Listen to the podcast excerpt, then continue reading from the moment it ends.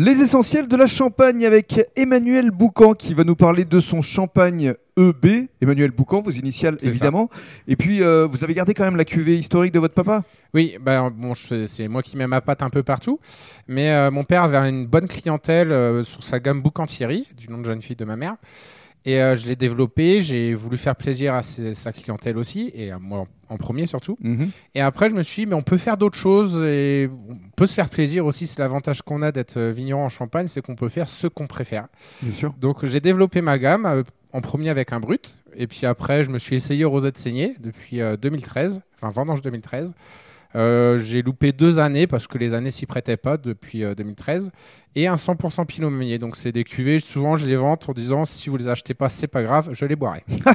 Et alors justement, vous faites preuve de fantaisie et il y a également une cuvée assez festive, je dirais, qui s'appelle justement Fantaisie. C'est ça. Donc ça, c'est un design qui a été imaginé par ma compagne. Euh, fantasy, c'est pour l'esprit un peu cabaret, euh, le cabaret français.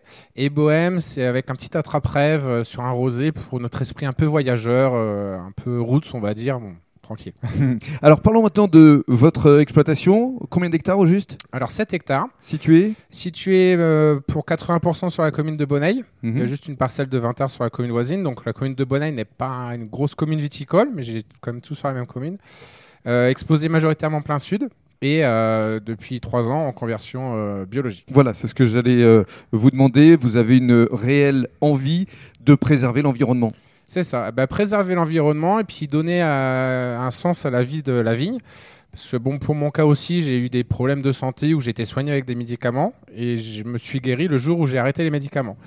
Donc je me dis, bah, la vigne, c'est à peu près pareil. Bon, après, la vigne est implantée depuis 30 ans maintenant, enfin un peu plus pour certaines parcelles. Il faut y aller doucement. Il faut Mhm. être patient, il faut prendre son temps pour la conserver, pour pas la sevrer du jour au lendemain. Vous utilisez notamment les plantes? Des plantes, oui. Des... Pour l'instant, je les achète toutes prêtes chez euh, deux, trois fournisseurs en France. Mais l'idée à l'avenir, c'est d'avoir un petit jardin et de moi-même faire mes, missions d'ortie, de prêle euh, et fougères, etc. Très bien. Et dans le cadre du troisième podcast, on va évoquer le no-tourisme parce que là encore, c'est une de vos priorités.